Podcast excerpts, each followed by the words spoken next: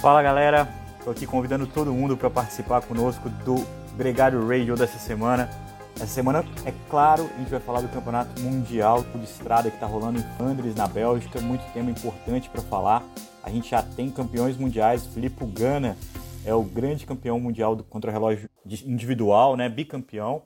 A gente tem também já a vitória no Sub-23 com o dinamarquês, que eu tenho que falar o nome dele aqui, Johan Price Petersen. Ele é o cara que tomou aquele tombaço em dois anos atrás na poça d'água é, e acabou ficando fora da disputa pela vitória naquele ano. Esse ano não teve jeito, ganhou o europeu e também ganhou o Mundial Sub-23. A gente vai falar sobre isso também.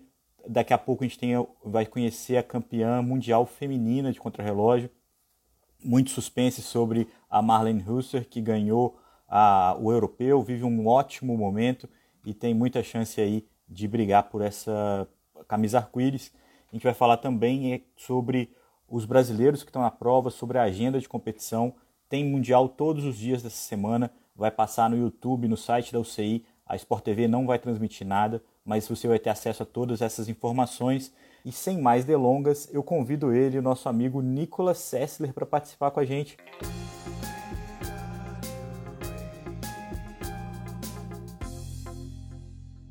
Tá ele aí.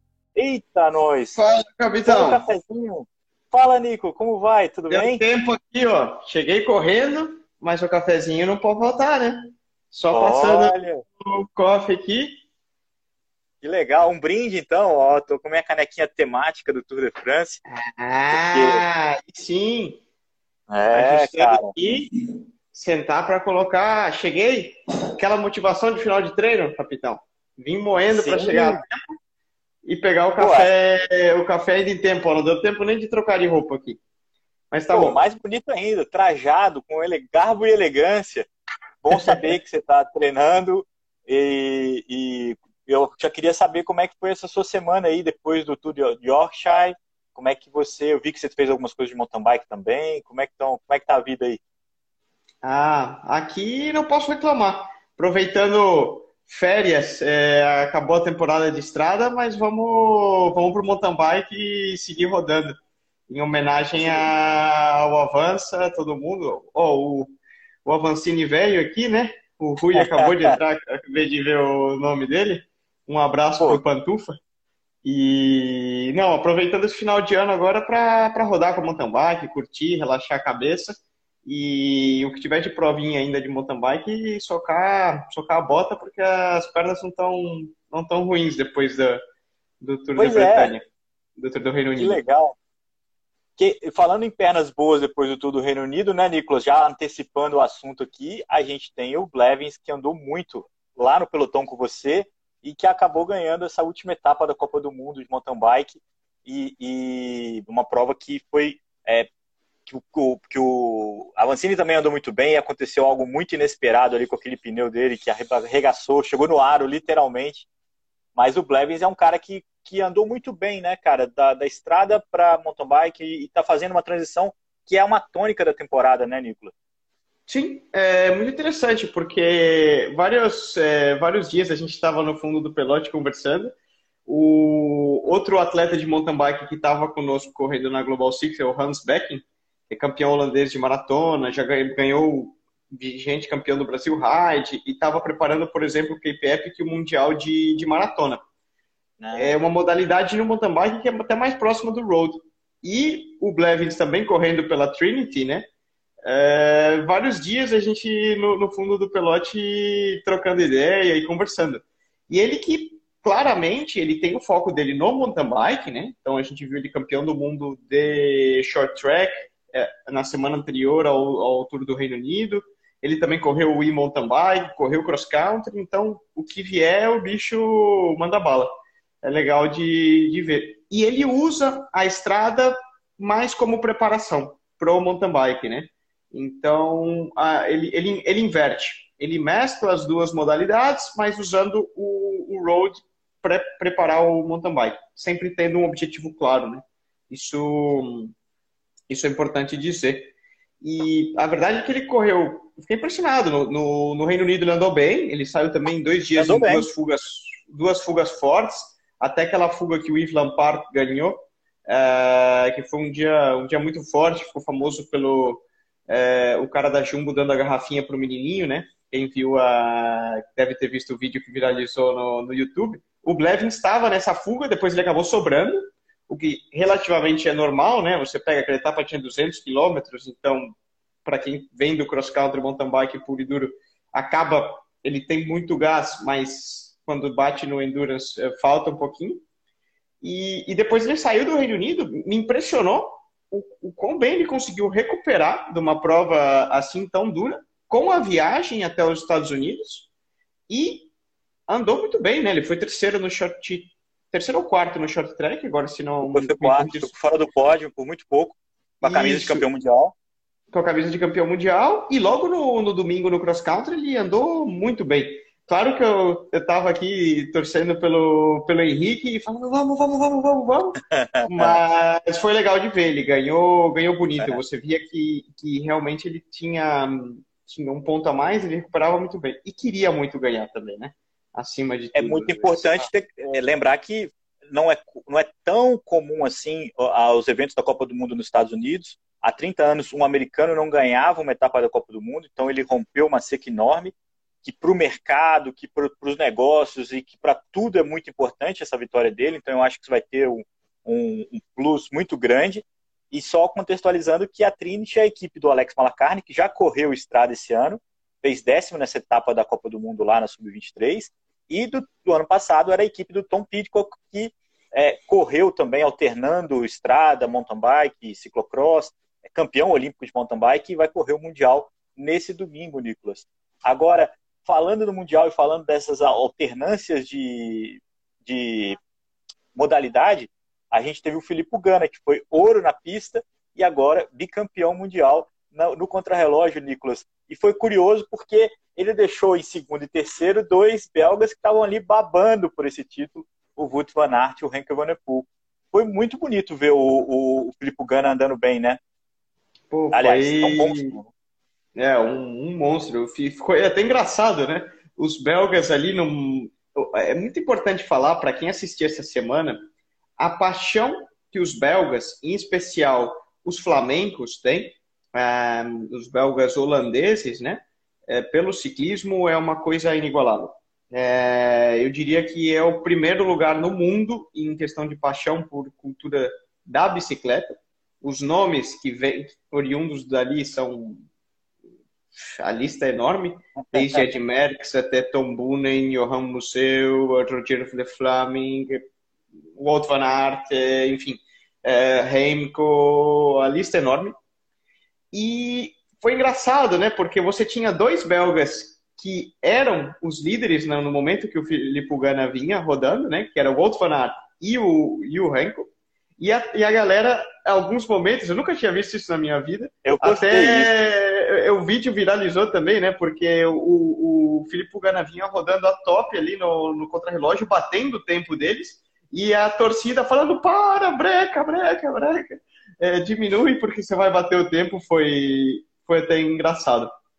Eu até entendi a torcida, Nicolas, porque de alguma forma o Filipe Gana é, permitiu que outro ciclista fosse campeão italiano, o Matheus Sobreiro, que até é cunhado dele, é, perdeu o europeu para o Kang, perdeu a Olimpíada para o Roglic, que era um percurso muito difícil para ele, de fato. Ele fez um ótimo top 5, mas era fato que ali era mais complicado. É, ele foi medalhar na pista, mas ao mesmo tempo foi muito, como fala, é, altruísta e dividir essas camisas, né? E aí todas as camisas vão estar no pelote o ano que vem. Ele com a camisa arco-íris mais uma vez, o campeão italiano e também o campeão europeu, o Kang, que fez uma boa crono, mas ficou ali fora do pódio porque esses outros três estavam muito fortes. É, foi muito bonito ver o, o Filipe Gana ganhando mais uma vez. É, eu, eu diria que o termo é, repartir as camisas aí, né? Dividir as camisas é, é, relativo. Posso te garantir é que ninguém, num, num relógio, ninguém vai a, dar uma levantada no pé e deixar meu amigo ali ganhar. Isso não existe. É, certamente no, no ciclismo de hoje. É importante dizer, eu ia até comentar, a análise dos percursos e como isso pode impactar no resultado final de um contrarrelógio, né? Você justamente mencionou o contrarrelógio dos Jogos Olímpicos em Tóquio era um contrarrelógio muito duro, com bastante subida. Então a gente viu nomes entrarem no, no top 10, no top 5, que a gente não viu aparecer nem próximo no, no contrarrelógio do Mundial na Bélgica. Porque uma vez que em Tóquio você tinha bastante subida, então até favorecendo um cara como o Primus Roglic, que é um escalador e um bom contrarrelogista, e até ver nomes que, né, que chegaram a ter o hot seat. Rigoberto Urán fez um ótimo, uma, um ótimo crono na, nas Olimpíadas. Em contrapartida, o contrarrelógio do Mundial em Flanders é, é tabuleiro de, de xadrez. Você soltou a bolinha de gude em Noquerrais e chega em Bruges, ela vai sozinha. É, eu conheço bem porque era a região que eu morava. E, e assim, o que você ali acumula de, de subida são as pontes, os viadutos que você vai subir no meio do rolê. É, isso é a subida mais longa que, que você tem.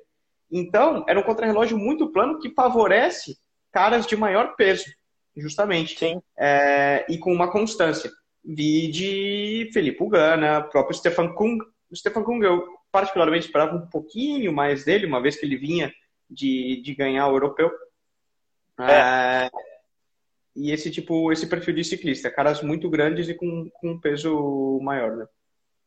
Acho que essa sua declaração, Nicolas, reforça o porquê o Renko estava tão feliz na chegada, porque ele foi pódio tanto no, no europeu quanto no mundial, completamente atípicos as características dele, plano e socador para um ciclista de é, 1,70m é um algo muito bizarro. E também o décimo lugar do Tadej Pogacar, que ganhou o Tour de France e que andou com os caras dignamente, eu acho, né? Não foi, não foi uma sapecada, ele se propôs aí correr contra esses motorzões todos aí, não fez feio não. Um décimo lugar é bem ok. Quem também ficou no top 10 foi o Tony Martin, que está anunciando que está encerrando a carreira. Vai correr também o Mix Relay, né, que é uma prova que acontece na quarta-feira misturando homens e mulheres. É, mas termina aqui a carreira dele um grande nome que aposenta. Eu lembro muito do, do Tony Martin naquele, naquele Tour de France que ele ganhou tinha paralelepípedo, ele ganhou escapado com uma Rubé, uma, uma do Rubé. Foi uma coisa que me chamou muita atenção na época, era um cara que eu torci por muito tempo, Nicolas. Parou em altíssimo nível, um sexto lugar para ele, ele tem inúmeros top 10, ganhou algumas vezes também o Campeonato Mundial, né? Mas também está sempre ali e terminou muito em alto nível. É, seguros de saúde e ambulâncias no pelotão agradecem. Corneta à parte. É... Então, tanto que ele parou no individual que é para não derrubar mais ninguém, né, cara? O cara Pelo amor de Deus, o cara só faz strike no pelote. Mas tudo bem. O individual, o currículo inegável. É, não, não foi não, não, as, as, melhores lembranças dele não vão ser sobre esse tipo de habilidade, né? Você acabou de falar, eu lembrei que ele estava com a camisa amarela do Tour e caiu numa, numa, chegada batendo na roda do ciclista da frente, um tombo também primário. Não, é, eu é, cada uma que dentro do pelotão ele é respeitado, mas também é perigoso. Mas enfim, é. É, os títulos do cara falam por si só. Falam por si só. Um salve aqui para o Jacó Morim que entrou aqui na página.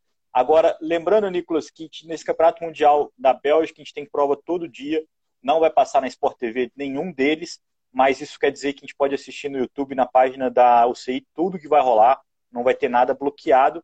Isso é, é muito significativo, né, para a gente poder acompanhar, inclusive as provas dos brasileiros. A gente tem brasileiros correndo na sexta-feira, o Vinícius Rangel e o Vitor de Paula, o Vinícius na sub-23, o Vitor na Júnior, e no sábado a gente tem a Tainá Araújo correndo na Elite. É, era para a Thaís Benatti também estar tá junto. Ela não conseguiu, ela teve algum imprevisto no protocolo de Covid no embarque aqui do Brasil, é, não conseguiu embarcar. É, se eu não me engano, ela não tinha antecedência da vacinação da segunda dose, e, mas superou já, inclusive correu o Grand Cup, venceu a prova, estava num bom momento, é uma pena, esse tipo de coisa não deveria acontecer, mas acontece, é, é, todo mundo está sujeito. E o Grand Cup, Nicolas, que era uma prova que chamava Grand Fond do Batuba. Corri muito essa prova, oh, Nicolas. Eu lembro dessa, tradicional pra caramba ali, na estrada entre é... Batuba e Paraty. É, Legal, é, né? você vai super feliz, larga todo mundo junto.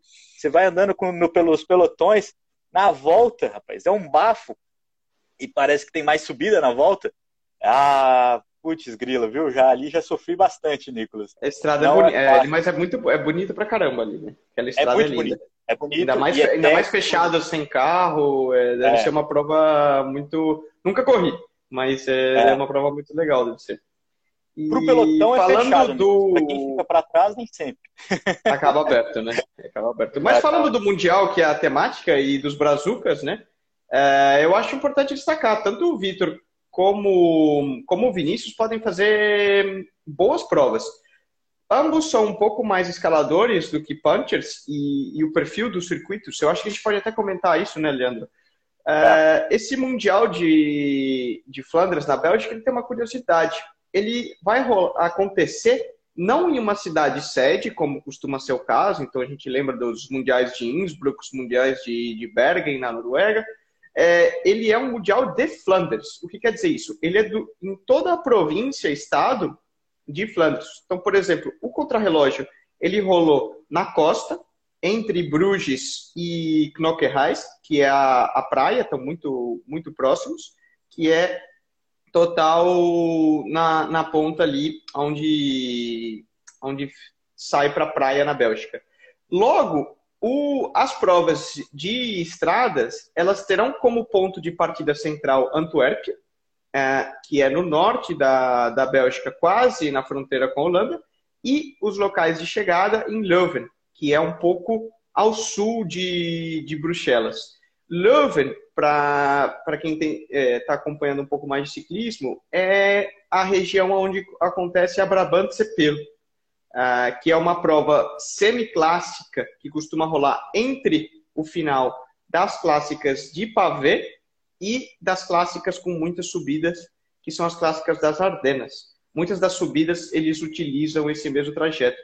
Então, é um mundial que a gente não vai ver aquelas subidas famosas do Tour de Flanders, que são Paterberg, Quaremont, Koppenberg, isso tudo. Então, não, vai, não teremos essas subidas de pavês. É, mas, em contrapartida, a gente vai ter um circuito com subidas curtas e rápidas e que deve ser muito seletivo. É, o típico cara que deve se destacar nesse tipo de circuito, Leandro, é um cara como um Sonny Colbrelli, um cara como um Peter Sagan, um cara como um Michael Matthews, já ganhou, o próprio Alaphilippe não pode ser descartado. Então ele acaba favorecendo meio que todo tipo de ciclista. Um cara mais é. escalador em boa forma pode fazer um bom resultado, não favorece diretamente um escalador, mas se ele estiver bem, ele pode andar bem. É, um cara um pouco mais pesado e explosivo, como seria um Gold Van Aert, um cara de, de clássica mais plana, também pode andar bem se ele tiver gás. E o perfeito aí seria o melhor dos dois mundos, que são esses, esses punchers, né? Que seria então Saga, Michael Matthews, Gold Van Aert, é, Ethan Hater, aí já até destacando. Para os Brazucas, é, quem está perguntando, a gente tem então o Victor na Júnior e o Vinícius na Sub-23. E eu acho que vai ser uma primeira toma de contato com eles, né? O Vinícius, particularmente, vem de uma temporada muito boa, ele veio do Brasil e bateu o martelo muito bem nas provas amadoras aqui da Espanha, está muito bem encaminhado. É, o nome dele aí está cotado muito bem. Ficamos aí de dedos cruzados para o futuro do Brasil. E, e, vamos ver o que o, o Vini faz por ali. As provas nas Bélgicas, na, na Bélgica são bem peculiares de se correr e, e é um aprendizado. A, a prova tem 160 quilômetros para o Sub-23, então não é tão longa, é curta e deve ser bem nervosa e é difícil de controlar.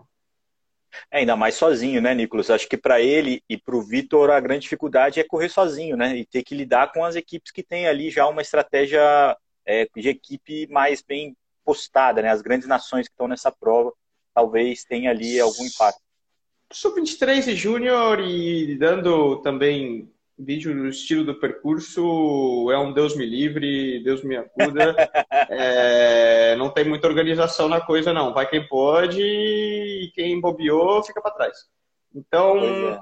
acaba essa diferença de não ter uma estrutura e uma equipe é, nessas provas de Júnior Sub-23, ainda mais dado as características do percurso, é, claro, é uma desvantagem, mas não, não pesa tanto como em, em, em outros, outros locais. O Brasil já conseguiu bons resultados na Sub-23, principalmente com Caio Godoy, que fez alguns top 25, top 20 ali. É, e agora o Vinícius tem essa chance novamente. Eu acho que um top 15, um top 20 seria já muito significativo. Quem sabe ele consegue aí entrar num top 10 e brigar pela, pela etapa. Seria lindo. Agora, o, John aqui entrando no, na sala, tem sempre que dar um, um alô para ele, nosso amigo John Correia. Nicolas, a gente teve duas provas nessa segunda-feira já. Aliás, uma já acabou, uma vai rolar e eu quero saber a sua opinião. Porque a primeira venceu aquele cara que tomou um tombaço em 2019 numa poça d'água, um vídeo que viralizou. É, ele era campeão europeu, era favorito e caiu. Esse ano ele era campeão europeu e conseguiu confirmar o título campeão mundial, o Johan Petersen, é, da Dinamarca. A gente também teve em segundo lugar o Lucas Plapp, Luca Plapp, que é o cara que vai para a Ineos, uma sensação do ciclismo, um cara que já está aí sendo olhado muito de perto. É, e um brasileiro suíço. O 19 colocado foi o Alexandre Balmer, que corre pela Suíça. Ele é filho de brasileiros, nasceu no Brasil, se eu não me engano, e também teve uma boa participação. A gente também tem acompanhado um pouco mais de perto a carreira dele, é, desde que a gente ficou sabendo é, dessa informação. Agora, eu e na prova feminina, é, o... Nicolas. Ah, o, o, Alexandre, ele, conheço sim, de, de Instagram, né? Hoje em dia fica mais fácil, já troquei alguma, alguma ideia com ele. Ele é suíço, nasceu na Suíça, mas é, os pais são brasileiros, efetivamente. É, e ele é muito, na, na, na, na, realidade, o negócio dele é muito mais o mountain bike, tá? Ele é o típico, o mesmo caso do Christopher Blevins, que ele corre pela Française des Jeux Continental, mas o objetivo e foco principal dele tá no mountain bike. Ele foi campeão do mundo júnior e, e tudo mais. E ele tá no início da Sub-23 e corre também estrada, vai levando os dois em, em paralelo mas a, a prioridade dele hoje está mais no, no mountain bike mesmo. O Cleimar está aqui perguntando por que, que você não está no Mundial. Na Elite, essa vaga é conquistada, né, Nicolas, pelos pontos do CI. E, e, infelizmente o Brasil não conseguiu somar os pontos necessários para que algum ciclista pudesse participar. É, e aí Sim. você acaba ficando de fora. Você correu o Mundial na, na, na, na Áustria, em, 2000, em 2018. 2018 na Áustria. Na Áustria do Innsbruck. É. Do Innsbruck. É, explicando, na verdade você conta o, o ranking para o Mundial, né? E assim como de Olimpíadas, que é o caso é o mesmo, é o ranking de nações, de países. E para o ranking de nações, não, não é somente um atleta que pontua, né? É diferente, por exemplo, no mountain bike, se não me falha a memória, são os três primeiros de cada nação que, que compõem o ranking de, na, de nação para aquele país. No caso da estrada, são oito. Então, é, seria um esforço coletivo de, do Brasil como um todo, né, como seleção e, e tudo isso, para que a gente conseguisse voltar a classificar. Lembrando que desde o Corona, que iniciou o Corona, a gente não teve nenhuma prova UCI no Brasil e também não correu nada como seleção é, o que dificulta. E, e, eu, particularmente aqui também na Europa, corri pouco esse ano e também não, não ajudei a, a pontuar. É. O que quer dizer que fica impossível garantir, garantir a vaga. É, historicamente, esse formato exige que tenha provas no Brasil que valham, valham pontos para o CI, né? Inclusive, ou que exista uma vezes... seleção, ou que exista uma seleção nacional é, é, correndo constantemente. É para que você o tenha Brasil... aqueles 8, 10 caras pontuando de maneira é. regular. É, porque, só para contextualizar isso, muitas vezes o Murilo representou o Brasil no Campeonato Mundial, o próprio Palharini, sem ter sido o principal pontuador para classificar o Brasil para o Mundial. Os pontos vieram é, das provas nacionais e também da, dessas, dessas, desses eventos América Tour, principalmente, onde é mais possível pontuar. É, não é tão comum. É, é, é muito comum, né? Pontos, é, é o é formato comum, ideal. Um, é, é... Um, um, atleta no, por mais que você fale, ah, um atleta no, no, no World Tour, no Pro Tour, correndo profissional na Europa, hum, é muito difícil que você pontue por aqui, é, ainda mais numa característica de gregário. Também. É, porque você acaba se colocando em prol do serviço da equipe, que é quem paga teu salário, e, e obviamente, para pontuar dessa maneira fica muito difícil. Mas, enfim, formatos e Formato. espero que a gente tem que sentar e tentar, tentar mudar esse cenário. Exatamente, acho que isso é uma questão de, de planejamento e de um pouquinho de tempo para conseguir aplicar. Agora, a gente já falou do Filipe Gana, a gente já falou do dinamarquês, do Johan Petersen. É, ainda nessa segunda-feira a gente vai conhecer a campeã feminina elite do ciclismo de estrada, A gente tem uma grande favorita, que é a Marlene Husser, que ganhou uh, o Campeonato Europeu semanas atrás, e tem também um monstro, que é a campeã olímpica Annemiek van Vleuten. A gente passa por aquela questão que você falou do tipo do circuito para Van Vleuten. É um percurso muito plano, mas é sempre a Van Vleuten, né? Acho que essa é, é a grande a grande incógnita do dia, né, Nicolas? Se uma ciclista que aos 30 anos de idade, faz 30 anos hoje a Suíça, a Rússia, é, vai conseguir o maior dia da vida dela.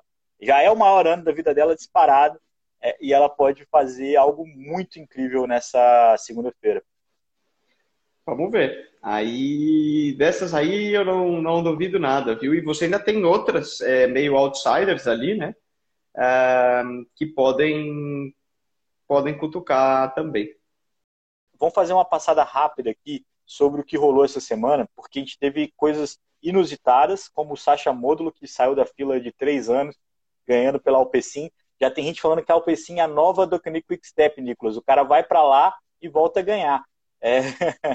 e tem também é, uns ciclistas que chegam embalados para o Mundial. O Peter Sagan ganhou uma volta na Eslováquia, na casa dele. Não conseguiu ganhar etapas, mas estava ali sempre muito constante. Pode ser que consiga, quem sabe, um inédito tetracampeonato mundial. Essa é uma dúvida que assombra né, a história. A gente tem 100 anos sendo comemorados agora em Flandres. Pode ser algo inédito, não é muito provável, mas seria até curioso. A gente teve também a vitória do Matheus Trentin no Troféu Matteotti, que é uma prova que ele ganhou quando ele foi vice-campeão mundial para o Pedersen. Então também chega num bom momento.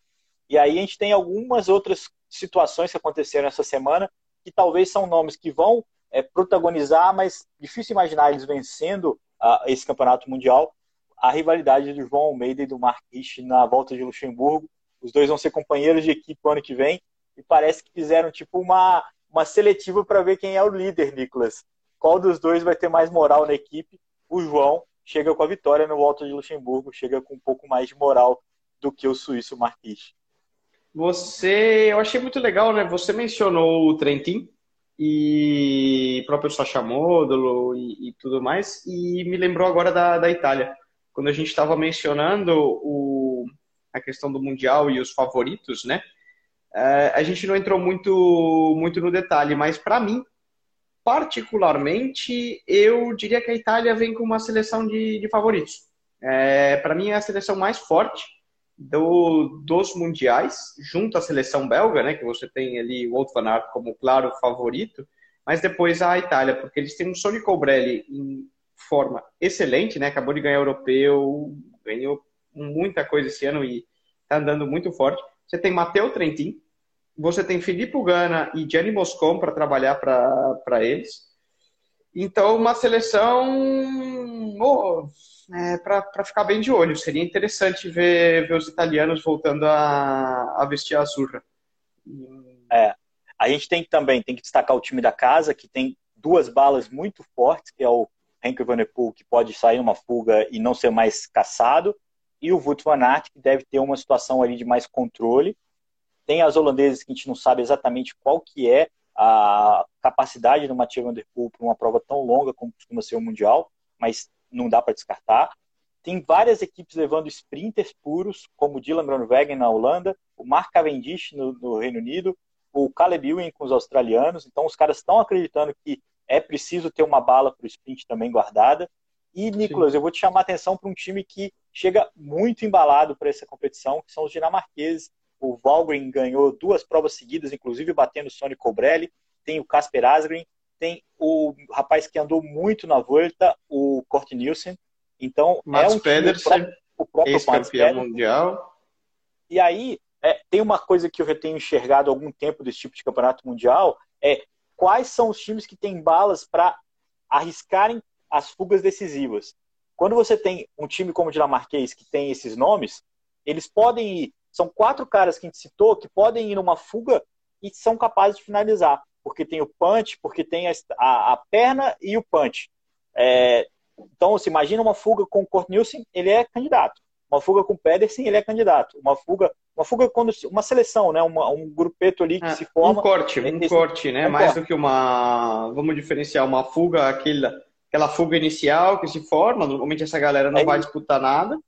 É, e depois, quando chega nas, nos momentos decisivos, nas voltas finais, justamente por ser uma prova de difícil controle, você começa a ter esses ataques, contra-ataques e acaba, acabam formando-se pequenos é. cortes. E aí a gente vai ter uma grande curiosidade, estou muito curioso para esse Mundial, eu acho que vai ser muito emocionante de assistir. Tá muito incerto, grandes nomes, o próprio Pogacar está no bolo, o Alaphilippe, o próprio Roglic, que, que ganhou a volta, parou, não quis correr o, o, o contrarrelógio, mas não tem a menor dúvida que se ele está alinhando para esse Mundial, ele vai brigar pela vitória, cara. Não sei não, hein? Você sabe por que ele não largou o, o contrarrelógio? Por quê? Era casamento dele e tá de lua de mel essa semana. Então vamos ver como que a cachaça vai influenciar no, no domingo que vem. É... Aí, aí sim. É, agora então... você colocou um argumento que, que pesa muito nas pernas, né? E, e pode impactar. É, Tirando o Alberto é... Computador que ganhou um giro vindo da praia, vindo do, da lua de mel é um pouco diferente, né? Bom, é, computador tinha. Enfim, não, não vou entrar na polêmica. É, mas é verdade. Voltando à pergunta original, é, não sei dizer. Eu acho que claramente um cara que entra como favorito, como é um Wout van Aert, como é um Ethan Hater, que a gente não mencionou, é, talvez aí como líder da, da seleção da Grã-Bretanha, cara que acabou de ganhar a Tour da Noruega, segundo no Tour of Britain, ganhou etapa e está em boa fase. Eu acho que é muito melhor. Você chega com a confiança, você chega sabendo que você está bem e para bater o martelo. Você vai ser mais vigilado, vão saltar uhum. e ter, ser mais controlado, com toda certeza. É, mas uh, eu optaria por chegar como favorito, com toda certeza. Porque você tem uma equipe que vai trabalhar para você. Né? Então, tudo isso são cartas que, que ajudam. Às vezes, um cara que está meio outsider, ele pode estar em muito boa forma, mas ter que disputar o lugar dele de principal na seleção com, com algum outro, e, eventualmente até dá, né? ter, ter, que colocar se, a se colocar à disposição de um outro cara e acabar perdendo as oportunidades por causa disso. Então, é, eu optaria pela, pela primeira. Sem mais delongas, Nicolas, quem que é a sua aposta para o Mundial domingo que vem? Uf, quem que a gente vai gorar? Aposta no Cobrelli, vai. Eu ia apostar no Cobrelli. Pronto, era o que eu queria ouvir. uruquei, uruquei. Você vai urucar quem? Eu acho que vai dar. Putz, grila. Eu acho que vai dar o Aert, cara. Não é possível, que ele merece e tem que bater, cara. Tem que dar. Mas ao mesmo tempo eu acho que pode dar um cara nada a ver, assim. Pode dar um Pogacar da vida. Eu, eu acho que vai. Assim, minha opinião, a gente urucou dois, mas eu tenho a sensação que vai dar um, um nome meio zebra, entre aspas, aí. Alguém meio fora do radar. Não sei, como. Se fosse bolão, né, a gente ficaria rico. Eu, eu adoro quando dá alguém fora do radar, eu adoro ser surpreendido, cara. Eu odeio acertar o vencedor, porque parece sempre meio óbvio. Agora. A gente não falou dos colombianos, a gente não falou dos colombianos. Vou apostar, queria, vou apostar pelo saber... Sérgio, então pronto. Não, então, coitado. Como ele vou tá, o Sérgio, mas é... é... Ele tá se sentindo bem? Como é que tá? Ele andou muito bem agora, com, inclusive numa fuga com o Roberto Urán, né? Ele tava, tava se testando aí é, recentemente, né? Ah, esse picareta nunca tá bom, né? Ele, qualquer corrida que eu vejo ele largar, o bicho tá com a faca nos dentes e, e anda bem. Vamos ver, ele, ele tá morando em. Eh, passou um período em Andorra agora e, e depois correu essas clássicas italianas que devem ajudar. Mas ele, desde o final do Tour de France, eu senti que ele já deu uma desconectada, assim, não tá mais é, tão tão pilhado, mas um cara com o talento que, que ele tem, e ele tem esse perfil para a prova, né? De ter esse punch e ser explosivozinho. Eu ia te falar que tem uma, tem uma, uma certa tradição do cara que está mudando de equipe conseguir ser campeão mundial, mas se ele já desconectou, eu já, já tiro um pouco minha, minha aposta sobre isso. Quem sabe vou voltar para o Peter Sagan, que ano que vem vai correr em outra equipe. Nicolas, quem vai correr em outra equipe, uma última informação, é o Miguel Angel Lopes, que rescindiu com a Movistar depois daquela é, patuscada que eles arrumaram lá na, na Volta à Espanha. Não sei para onde ele vai, muito provável que volte para Astana, mas vai ser uma bomba para quem pegar. Um grande prazer falar contigo, foi ótimo mais uma vez. Vamos na expectativa, lembrando todo mundo que todo dia tem competição é, no Mundial, então a gente vai acabar falando muito disso também no nosso feed do Gregário. E aproveitando para dizer que amanhã tem Gregário Tech, a gente vai falar mais de mountain bike dessa vez com o Nicolas Sessler, com a Viviane Faveri e com o Rafael Metzger, o cara do Eight Winners. Sempre uma grande atração quando os dois se juntam. Agora, com a Vivi, então vai ser melhor ainda. Então amanhã, meio-dia, almoce com a gente aqui no Gregário, ouvindo o Gregário Tech. Um grande abraço para vocês e até a próxima semana. Nicolas, um abraço. Um abraço e até amanhã. Eu vou já com a, o caderninho e caneta, porque eu vou ter uma verdadeira aula dos tanto da Vivi como do Rafael amanhã. Eles entendem muito do que é equipamento e eu ultimamente tá também enferrujado na, na mountain bike então tudo que eu posso eu aprendo. Eles que são expertos no tema vou trocar de cadeira tá pilotando o, o Instagram da Gregário. Eu vi a pauta tá imperdível. Um grande abraço para vocês muito obrigado mais uma vez a gente se fala. Valeu